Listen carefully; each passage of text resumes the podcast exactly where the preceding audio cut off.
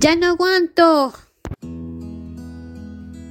Es la frase que he escuchado tantas veces este último año, que realmente se ha convertido en una preocupación para mí.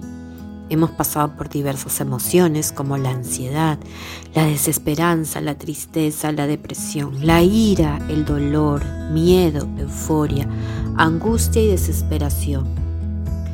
Es como si me hubiera dormido en un mundo y me hubiera despertado en otro mundo diferente, dicen algunos. Ya no aguanto, es lo que escucho decir cada vez que se va un ser querido y no nos dejó decirle adiós.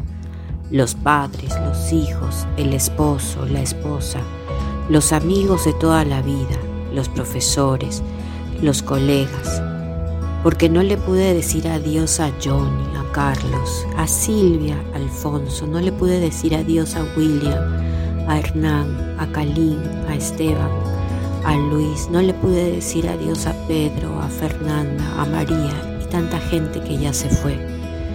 Ya no encuentro palabras para dar consuelo. Pero el sentido de los podcasts del traje de hoy no se trata de solo ver el problema, sino también encontrar las posibles soluciones que nos hagan ver este mundo diferente. Es como si desearas escoger el traje de hoy metido dentro de un closet, cerrando la puerta y dentro de este quisieras escoger qué ponerte. ¿Te imaginas? Si resultaría casi imposible e incómodo, angustiante y nada agradable, por más que lo repitas una y otra vez. No resultará escoger la ropa que ponerte de esta manera. Uno se sentiría mejor si abre las puertas de par en par, dejas entrar la luz que ilumina el closet, por más pequeño que éste sea, para que puedan disfrutar qué traje elegir hoy. Lo mismo ocurre con nuestros sentimientos y nuestras emociones. Si las encerramos para no verlas o ocultarlas, un día no aguantaremos más esa incomodidad.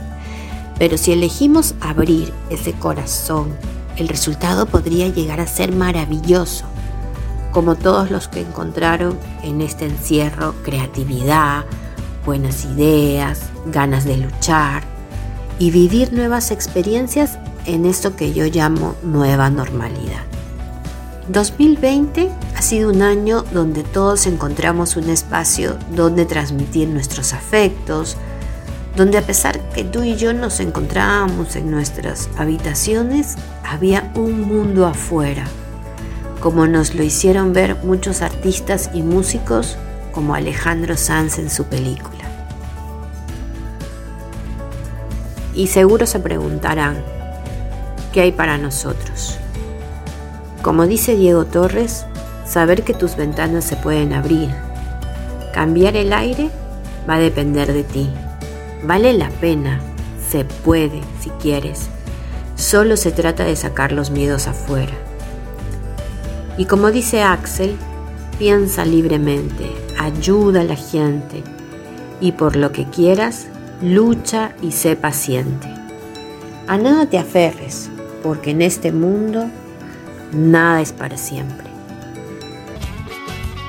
Finalmente, quiero recordarte que mañana, cuando salga el sol, al fin te podré abrazar como lo hacíamos antes. Ah, y guárdame todos los besos que me debes para cuando ese día llegue. Soy Erika Sano psicóloga y dirijo el foco. Hasta la próxima.